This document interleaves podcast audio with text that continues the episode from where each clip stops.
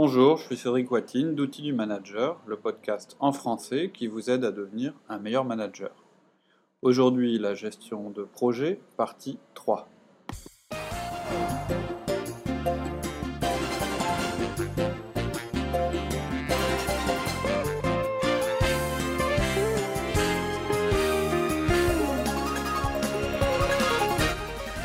Bonjour Cédric. On continue là euh, sur euh, notre série de podcasts sur la gestion de projet. Donc ok, donc on a vu la dernière fois un petit peu euh, ce qui était important dans la gestion de projet, c'était la gestion des tâches, la gestion des hommes. Ouais. Fallait pas, enfin, fallait pas se focaliser sur les outils. C'était Ouais. les bons outils de reporting. Mhm. Donc là, tu nous as mis un petit peu l'eau à la bouche. Mhm, C'était le but. Donc bah maintenant, je te propose qu'on rentre dans le concret. Tout à fait. Donne-nous toutes les petites ficelles justement pour pouvoir réussir un projet, quoi. Mhm. Donc on a fait beaucoup de théories. Alors je vais un fois. petit peu te décevoir, c'est que je vais pas, je vais pas rentrer encore dans le concret des outils. On va, on va voir quelques trucs, et puis on, mais, mais là on va vraiment arriver sur les basiques, c'est-à-dire le qui, euh, le, le qui fait quoi pour quand. D'accord. Je te propose qu'on commence par le qui. hein. Ouais. Donc euh, bah, c'est la chose la plus importante d'un projet. C'est qui participe au projet. Alors, je sais que ça paraît évident. Enfin, je pense que pour moi c'est évident. La réussite d'un projet, c'est avant tout euh, la réussite des, personnes qui participent à ce projet. Mais je pense que souvent on oublie cette règle et les conséquences de cette règle.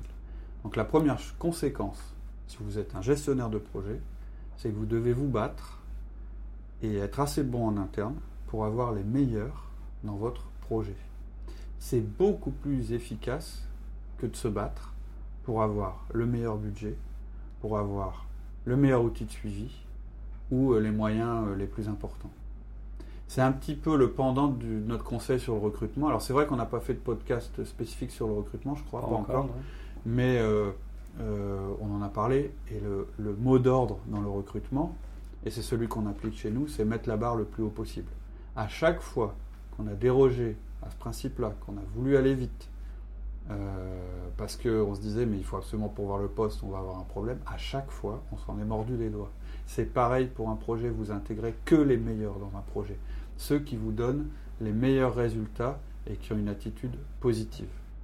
Ouais, mais alors ça c'est bien, mais c'est dans une entreprise, on va toujours utiliser les mêmes. C'est pas grave. Parce qu'on a toujours des gens qui sont un petit peu moins motivés et tout ça. Et moi, je vois quand je réorganise de- des services euh, Ouais. ou des, des productions, des choses comme ça, Mhm. on cherche euh, des gens qui sont justement pas les meilleurs ou qui vont être en contradiction avec nous. Ouais. Parce que ça nous permet de nous valider, ça permet également de les faire ressortir et ça permet de. Mais là, l'objectif, il est différent. C'est-à-dire que tout dépend de l'objectif. Moi, je suis sur l'efficacité du projet. C'est ce qui compte. Là, on a dit, le, je dirais, le scope d'un projet, c'est, tu l'as dit, hein, c'est ta définition d'ingénieur, une date de début, une date de fin, avec des, avec des choses à réaliser à l'intérieur, un objectif. C'est-à-dire, aujourd'hui, on est dans telle situation. Maintenant, je sais effectivement que lorsqu'on intervient euh, en externe sur des équipes, en général, on nous demande d'être là pour amener du changement dans l'entreprise. Et on sait que les acteurs du changement dans l'entreprise, ça peut être parfois les gens qui sont le plus en contradiction. C'est-à-dire, on se dit, si telle personne, on arrive à l'intégrer dans le projet, qu'on arrive à la motiver pour une raison XY, on va la remettre sur les rails. Donc là, on est quand même dans un autre, on a un autre objectif qui est derrière simplement la gestion du projet. Et ensuite, on sait que nous, quand on intervient dans une entreprise, c'est pour faire beaucoup de changements en peu de temps, qu'ensuite on n'y sera plus là, même si on met des relais derrière, hein, bah, justement à travers les outils euh, qu'on Mhm. présente aujourd'hui, qu'on on garde un chef de projet, on garde quelqu'un. Mais, mais on sait que euh, le risque, quand on, on, en a un petit peu parlé de, lors de la, je sais pas si tu te souviens, sur, euh, le sens de l'urgence Oui, tout à fait. où on disait bah, les nonos, on peut euh, soit carrément euh, les, les enlever du projet, les mettre loin et Ou les, les mettre ou sur même autre les chose. exclure de l'entreprise, on peut les mettre sur les autre chose. occuper à autre chose. Ou alors on peut avoir le choix, et c'est là où on était un petit peu en opposition avec le, le livre de Cotter, on disait mais non, quelqu'un qui est comme ça, parfois c'est intéressant de l'avoir dans le groupe. Et toi, tu as des techniques comme le brainstorming négatif ou des choses comme ça dont on a parlé la dernière fois, Mhm. pour ces gens-là les retourner. Mais là, donc je- suis d'accord sur la gestion du changement. Mais tout en te le disant, on en met une minorité. En plus, on n'en met qu'un en général. Ouais. Parce que sinon. euh, On va pas faire un groupe de losers. Voilà, alors, ouais, alors, Sinon, ça va être compliqué. Sinon, ça va pas Là, on marcher. se rejoint. Ensuite, euh, la deuxième chose, c'est que peut-être que vous avez une connaissance euh, extrêmement approfondie de cette personne qui fait partie de votre équipe et que vous êtes persuadé qu'elle a des compétences. Mais je dirais qu'en général, c'est pas comme ça que je vais sélectionner les gens. C'est pas en me disant tiens, je vais prendre exprès quelqu'un qui a une mauvaise attitude dans mon projet, ou alors c'est que j'ai un autre objectif qui est de le faire changer d'attitude. Et après, tout dépend de comment il va être acteur dans le projet. Quoi. Tout à fait. Si c'est le changement d'un ERP, euh, il va bien falloir pouvoir le mettre dedans. Oui, c'est un futur utilisateur. Alors, comment les sélectionner? Bah, le critère principal, la réussite du projet, de toute façon, elle dépend de quoi C'est de la capacité de chacun. On l'a vu, les délais, c'est ce qui est le plus important dans un projet. C'est vraiment là-dessus que vous allez vous focaliser. Donc les gens, bah, c'est simple, vous allez prendre, euh, hein, c'est ce qu'on a vu, les délais, la réussite du projet et le budget euh, sont liés euh, au respect des délais. Donc c'est clair, vous allez vous focaliser sur les gens qui ont une aptitude à réussir leur deadline. Les gens qui sont... euh, donc vous n'allez pas prendre, pour être clair, hein, vous n'allez pas prendre forcément les plus compétents techni- techniquement. Vous allez vraiment prendre des gens qui ont eu des succès sur des projets précédents, même dans d'autres domaines. Si je peux faire le comparatif euh, avec euh, le recrutement d'un vendeur, par exemple, vous allez recruter un vendeur qui a eu de bons résultats en vente. Avez- Nous, quand on recrute un vendeur, c'est pas forcément quelqu'un qui connaît nos produits, mais c'est quelqu'un qui a eu du succès dans la vente. Pour un projet, c'est pareil. Vous allez essayer de trouver quelqu'un qui a eu du succès dans la- le management et la réalisation de projets. En général, vous les connaissez. hein. Euh, dans une entreprise, c'est ceux qui ont une réputation bah, de, de réussir leur projet et de réaliser des choses dans l'entreprise. C'est-à-dire qu'ils sont vraiment acteurs. C'est le premier critère. Ok. C'est logique, hein, je veux dire, vous voulez faire un projet, vous allez prendre des gens qui sont bons et qui réussissent des projets. Deuxième critère, ça va être la capacité à travailler en équipe. Et là, c'est une question d'attitude. Alors, on a déjà évoqué, pour moi, l'attitude est extrêmement importante. La compétence, c'est bien, l'attitude, c'est bien, et les bons, ils ont les deux.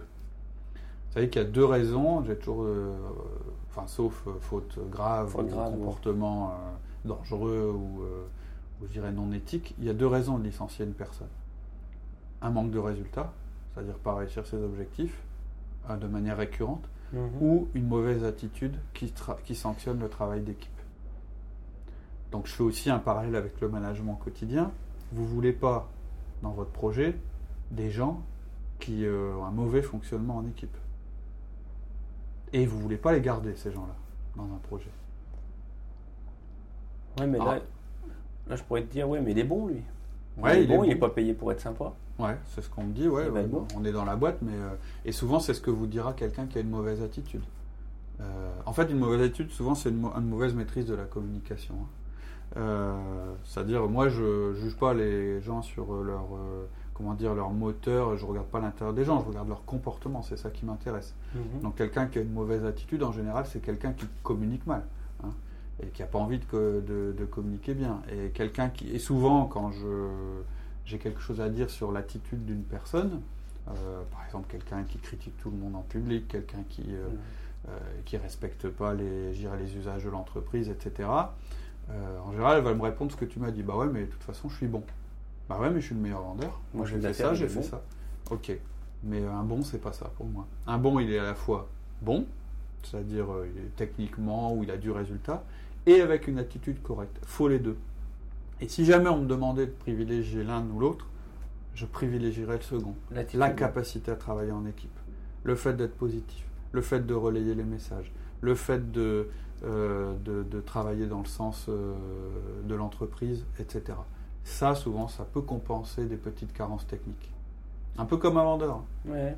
Vous préférez un mec qui va se mettre en 4 pour vous, euh, qui va, qui même si il n'a pas forcément toutes les connaissances techniques, vous allez préférer ce type-là à un type qui est super bon mais que, qui, qui vous écoute pas, euh, et puis qui finalement, de toute façon, vous rendra pas le service que vous avez demandé parce qu'il pense être meilleur que vous euh, euh, dans ses réflexions.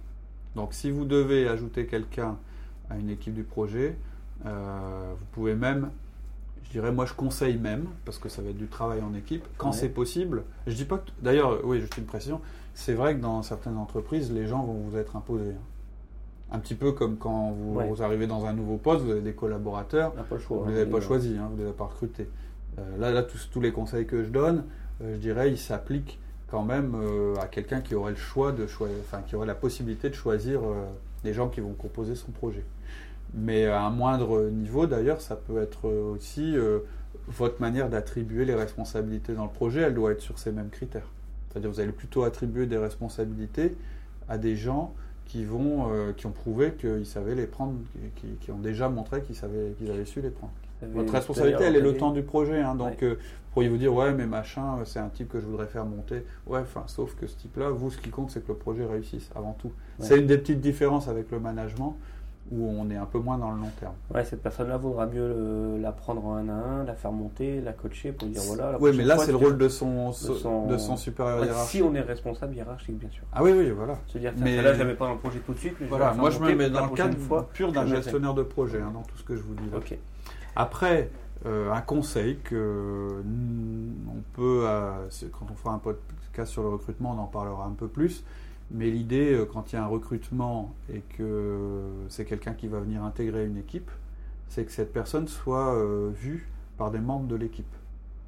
Hein, en général, il y a quand même une espèce de loi ou une règle. D'ailleurs, j'ai eu une conversation hier parce que j'ai fait un entretien de recrutement avec une assistante qui était présente.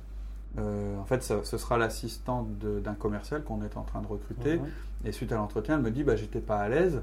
Et ben, je dis Pourquoi? Bah, Elle dit vous, vous êtes en train de me demander de juger quelqu'un. Ah, Je dis Donc, je dis C'est pas juger quelqu'un, c'est juger l'aptitude de quelqu'un à un poste. Elle m'a dit Bah ouais, mais je suis pas à l'aise parce qu'en fait, ce sera pas moi sa, sa responsable. Ben, je dis Non, mais je dis ce que vous- votre présence était importante parce que je veux que vous fassiez partie des gens qui ont choisi cette personne, puisque comme ça, vous Ça collaborez. voilà. Bah, voilà. Plus facilement, ça facilitera Et donc, euh, le son intégration. tout à fait. Euh, lorsque je recrute des, des commerciaux, en général, euh, tu es présent aussi, alors que tu es- que tu es responsable d'exploitation, Oui. que tu n'auras pas de rôle hiérarchique. Mais tu devras collaborer avec ces gens-là. Donc nous, ce qu'on applique, c'est que bah, euh, voilà, on essaie de la personne, on essaie de lui faire rencontrer un maximum de, de personnes dans la structure, celles avec lesquelles elles seront amenées à travailler. Et s'il y a un seul veto euh, lors du recrutement, on ne prend pas la personne. Alors attention, hein, un veto justifié, pas une Ouais. crainte. On met la barre haut, hein, c'est ce que je disais tout à l'heure, mais aussi, euh, voilà, la- comme ça, la personne en plus, quand elle rentre, elle sait aussi que personne ne s'est opposé à son recrutement. Voilà. Et en même temps, tout le monde va tout faire pour que ça fonctionne parce qu'ils ont, Bah, ils ont euh, été ils ont cautionné euh, évidemment. son entrée. Donc, oui, Et, sera- et ça, euh, C'est important. Vous pouvez, vous pouvez l'appliquer à la gestion de projet. Si vous êtes un gestionnaire de projet qui travaille régulièrement sur des, sur des, donc sur des projets et souvent avec les mêmes personnes, Mhm. si vous avez réussi grâce à votre influence interne à Euh, pouvoir avoir le choix des personnes avec qui vous allez travailler et qu'un jour vous avez besoin d'une autre compétence que vous n'avez pas dans le groupe, moi je vous conseille de la faire coopter par les autres, c'est-à-dire de la faire rencontrer aux autres et que les autres disent ouais ouais nous lui on le veut il est bien quoi. ouais. Alors c'est plus, c'est moins possible dans les PME, c'est plus possible dans les grands groupes. Mais à travers ça, je vous dis autre chose. Le qui, c'est vous qui allez faire qu'un jour vous pourrez choisir les gens qui vont agir dans vos projets. Aujourd'hui, peut-être que c'est pas le cas, mais co- comment, comment vous allez faire? Alors, c'est, je sors un tout petit peu du sujet, mais en tant que manager de projet, si vous voulez être bon, il faut réussir des projets. Et si vous- donc, pour réussir des projets, il faut savoir bien manager les gens, puisque c'est les gens qui vont faire que le projet va va réussir. avancer. Quand vous aurez réussi des projets, on va se dire celui-là c'est un bon. Donc on va vous en confier de plus en plus. Et si vous avez bien géré la réussite de vos projets en termes de management, les gens qui ont travaillé avec vous lors de la réalisation des projets, ils vont le dire. Ouais, on a travaillé sur un projet, euh, notre chef de projet c'était euh, James, et euh, ça s'est super bien passé, c'est un mec avec qui on peut discuter, etc. Et du coup, d'autres collaborateurs seront certainement intéressés à intégrer Oui. vos projets. Donc c'est aussi à vous de faire en sorte que ça se passe bien. C'est pour ça que je vous dis, il y a des tâches, euh, il y a des délais, mais il y a aussi des hommes.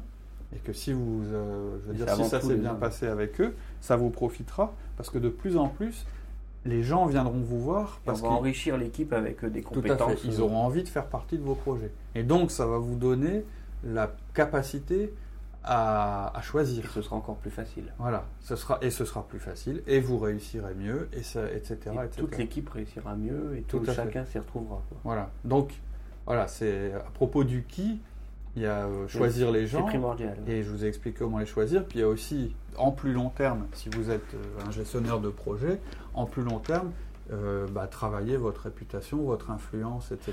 pour avoir le choix.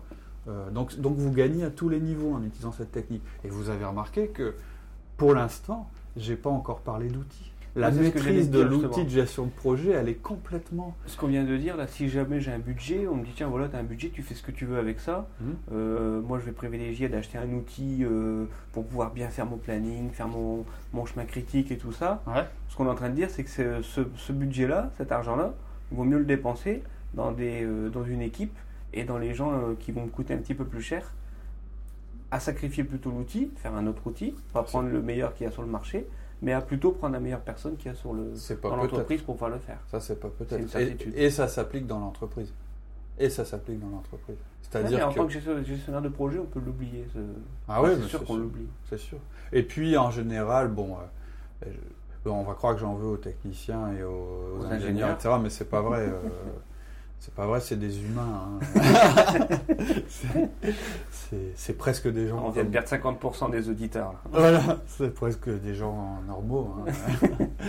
non, ce que je voulais dire, c'est qu'effectivement, en général, toute, toute- toute cette, cette, euh, cette façon de voir euh, la gestion de projet, euh, voilà, on l'apprend sur le tas. Quoi. Et on se dit, mais comment ça se fait? Pourquoi? C'est- franchement, c'est pas un bon, et pourtant, euh, ces, ces- ces projets réussissent mieux que les miens. Il n'y a même pas les bons outils, euh, il n'a même pas euh, rempli les tableaux qu'il fallait, etc. Mais c'est simple, c'est parce qu'il a une bonne équipe, lui. Et de toute façon, c'est pas vous Il a, qui allez il a réussir, c'est votre équipe. quoi. gérer ses délais avec ses équipes. Tout à fait. tâches dans Tout les fait. délais avec ses équipes. Tout à fait. C'est pour ça que je parle pas d'outils. D'accord. Ensuite, on En a plus, parlé. je serais bien, j'aurais bien du mal à en parler parce que je suis pas un domaine que. C'est Ouais, un- pour ça que tu as besoin des ingénieurs et des techniciens Voilà. pour pouvoir tout utiliser fait. les outils. Tout à fait. Voilà. Alors, ensuite, on a parlé de quoi? Alors le quoi, donc après, avoir parlé du qui, là on parle des tâches. Euh, donc en fait, c'est vraiment ce qui fait le projet, c'est les tâches, c'est-à-dire ce qui fait la réussite d'un projet, c'est l'exécution. Euh, Il y a plein de bouquins qui sont sortis là-dessus. En gros, l'exécution, c'est quoi? C'est la capacité à faire ou à faire faire les choses. C'est, euh, les Anglais disent getting things done. Ça veut dire, euh, ok, ok, on a tout prévu, on a une super stratégie, on a les mecs, on a, on a le marché, on a le machin, ok, ok, mais maintenant comment on fait pour que ça se fasse? Et c'est ça qui fera que Comment on réussira. euh, alors, ce que je dis, c'est vraiment, ça donne l'impression que j'enfonce des portes ouvertes, mais pourtant, je sais pas moi. Ok, vous êtes gestionnaire de projet, d'accord. Est-ce que vous êtes capable, là, maintenant, tout de suite, de me faire la liste des tâches qui doivent être faites cette semaine? Et euh, leur avancement C'est-à-dire, est-ce que les gens ont réalisé les tâches de la semaine dernière et est-ce qu'ils sont en bonne voie pour réaliser les tâches de cette semaine? Si vous êtes capable de faire ça, vous êtes bon. Vous êtes bon. Donc ça va être indispensable que vous ayez une connaissance parfaite, que vous sachiez ce qu'est la prochaine étape, le next step de chacun des membres de votre équipe. C'est pas du micromanagement. Hein. C'est pas du micromanagement. C'est, on est dans le cadre de la gestion de projet et c'est pour vous assurer que les gens sont sur les, sont, sont sur les rails. Quoi. Quand tu dis la prochaine étape, la prochaine étape de cette semaine. Ouais. Est-ce que la non, mais- semaine. oui, oui, tout à fait. On va revenir sur, après. sur le temps après. Mais euh, quand on parlera du, du camp. Ouais. Mais ce que je veux dire, c'est est-ce que quelque part c'est écrit, alors pas dans votre tête, hein, est-ce que quelque part c'est écrit qui doit faire quoi et où il en est, le plan d'action. avec une date C'est le plan d'action. Est-ce que déjà vous avez, euh, vous avez euh, cet outil-là Et ensuite, est-ce que vous faites un feedback pour chacune des tâches lorsqu'elles sont en retard? Une tâche est en retard, vous faites un feedback négatif et vous fixez un nouveau délai. Si vous n'avez pas les tâches et vous n'avez pas les dates, vous ne pouvez pas faire le feedback. C'est pour ça, on va parler du feedback tout à l'heure, mais déjà la base, c'est que vous ayez, euh, je dirais, les composantes, euh, euh, les, les- les- comment on appelle ça, les composantes minimum de votre projet qui sont les tâches Oui. avec leurs dates. Voilà. Ok. Est-ce que tu peux préciser ce qu'est une tâche? Ouais. Qu'est-ce qu'on entend par une Alors, tâche? première chose, une date doit être, une tâche, Une tâche. pardon, doit être, je vais parler de la date tout à l'heure, mais une, une tâche doit être tangible. Ça veut dire qu'il faut qu'elle donne lieu à ce qu'on appelle un délivrable. Euh, C'est-à-dire que il faut que sans aucun doute, À la fin, vous ayez un chose, moyen, un voilà, rendu. de, de- ouais, un, re- un rendu, un résultat. Il faut que vous puissiez sans aucun doute, sans- vous n'ayez aucun doute pour dire là la tâche est accomplie, ou là, elle n'est pas accomplie. C'est le résultat. Ça prouve qu'elle a été faite. C'est-à-dire, c'est un instrument de mesure. Il faut pouvoir la mesurer. ouais, Voilà, c'est ce que j'allais dire. C'est un petit peu, on va retrouver euh, ce qu'on a dit lorsqu'on a parlé des objectifs annuels des gens. Par exemple, améliorer l'accueil téléphonique, c'est pas une tâche. Il faut mesurer, il faut pouvoir mesurer que la tâche est faite. C'est-à-dire euh, quelles actions euh, il faut, quelles preuves il faut pour dire oui, l'accueil téléphonique a été amélioré. En fait, on intègre le, report- le reporting dans la tâche. Ouais, alors, mesure. C'est ce que j'allais dire. Je dirais l'autre critère, c'est. Enfin, l'autre composante de la tâche, donc il y a une chose à faire, une chose qui est mesurable, et il y a l'instrument de mesure. Bon, euh, Ouais. quelquefois c'est très simple, hein, euh, c'est. euh, Ah, par exemple, il faut ranger ton bureau et ranger son bureau, et le critère, ça va être le bureau est rangé. hein, je veux dire, je Ouais. suis pas en train de. on- aucun papier traîne, quoi. Voilà, voilà. Vous n'êtes pas. Mais, mais ce que je veux dire, c'est qu'en fait, vous allez permettre à votre collaborateur de mesurer lui-même s'il a bien fait la tâche. Si vous ne faites pas ça, c'est vous qui allez devoir euh, lui dire bah là c'est bon, là c'est pas bon. Non, vous définissez la règle au, dé- au- au départ. Et en plus, je vais plus loin, c'est vous allez le charger de vous avertir. Si c'est vous qui devez commencer à courir derrière chacun pour vérifier qu'il a fait ou pas une tâche, vous allez perdre du temps. Là, les outils euh, de gestion de projet peuvent être utiles d'ailleurs. Mhm. Mais il faut que votre reporting, ce soit votre collaborateur qui. C'est-à-dire que, en fait, C'est en lui, résumé, qui, c'est hein, lui qui vient faire son, son bilan. Tout à fait, vous, une tâche n'est pas terminée tant que vous n'avez pas eu l'information qu'elle a été terminée. C'est marrant, on retrouve l'outil de délégation. là. Ouais, complètement. C'est vous, c'est eux qui vous tiennent au courant de ce qu'ils font. C'est pas vous qui êtes, qui êtes obligé de courir. Vous savez, un manager. Un manager débutant, on le repère vite, hein, c'est le mec qui court derrière euh, ses gars en permanence pour savoir s'ils ont fait ci, s'ils ont fait ça. Et là, on est dans le micromanagement. Et là, vous êtes en train de leur voler quelque chose. Là, vous êtes en train de faire quelque chose qui est leur rôle, c'est à eux de vous rendre des comptes. C'est pas à vous. Alors, vous devez vous assurer qu'ils vous rendent des comptes, évidemment. C'est un petit peu. Je sais pas la- si tu te À la souviens. c'est eux qui vous managent, quoi. Parce que c'est nous qui courons après eux pour savoir t'as fait ça, Ah ben t'as fait voilà. ça, t'as fait ça, t'as Ben fait voilà. ça. C'est un petit peu les managers, quoi. Ouais, ouais, c'est un petit Ils peu sont ça. devenus, ils ont inversé les rôles. Et puis, c'est le mec euh, donc, qui pourra dire. Et bah, lui, il attend. euh, Il attend que son manager lui- Voilà. vienne lui Et, demander. et donc, tant que vous lui aurez pas demandé, il le fera pas. Et donc, vous devez inverser les choses. Mais je sais pas si tu te souviens, c'est un parallèle que, qui peut-être aide à comprendre. On a, nous, un logiciel de gestion d'incidents dans la partie euh, système de notre organisation. C'est-à-dire que euh, bah, on, a, on a une hotline, et donc les gens appellent, et euh, ils ont un problème. Et puis, une fois que le problème est résolu, on clôture l'incident. Et on a un indicateur qui mesure le temps de clôture, en fait, qui mesure le temps de réponse, c'est-à-dire à quelle vitesse on résout le problème du client.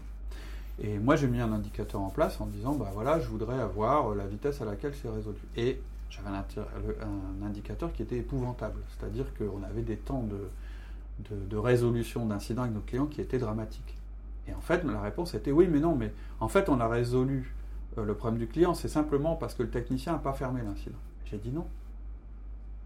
J'ai dit, s'il n'a pas fermé l'incident, l'incident n'est pas fermé. Pas Mais si dans la réalité, non. Je dis, vous allez rien qu'améliorer votre indicateur en faisant que le technicien systématiquement ferme. Respecte la règle. Voilà. La Et, procédure. voilà. Et puis, et voilà. C'est pas à vous de prendre en compte que quelqu'un n'a pas fait son reporting. Dans, dans le, la gestion de projet, c'est la même chose. Pour vous, la tâche n'est pas faite tant qu'on vous a pas montré qu'elle était faite. Voilà. C'est, voilà. La définition d'une tâche, c'est ça. Le troisième, le- le- la troisième chose, hein, donc une tâche, c'est effectivement un quelque chose à faire qui est, qui est mesurable et tangible. Deux, la manière dont ça vous sera reporté. Et trois, la date à laquelle ça doit être fait. Et ça, on en parle la semaine prochaine, puisqu'on va aborder le quand. Ok. Voilà. Eh bien, merci Cédric. Rendez-vous la semaine À prochaine. la semaine prochaine. Au revoir. Au revoir.